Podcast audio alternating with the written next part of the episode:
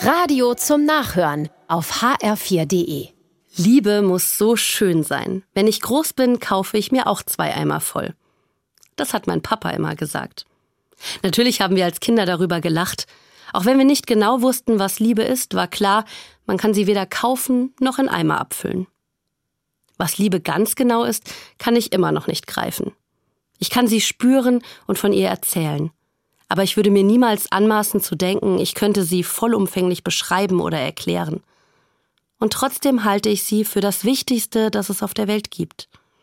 Ich glaube nämlich, wo etwas aus Liebe geschieht, entsteht jede Menge Gutes.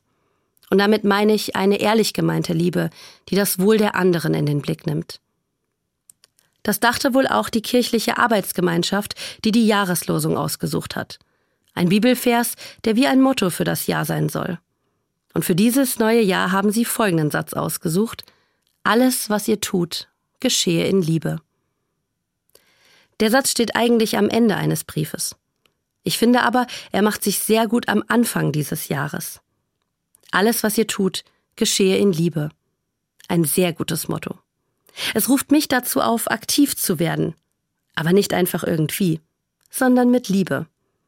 Der Welt, den Menschen um mich herum, mir selbst mit Liebe begegnen. Natürlich werde ich das nicht bei allem, was ich tue, auch wirklich schaffen.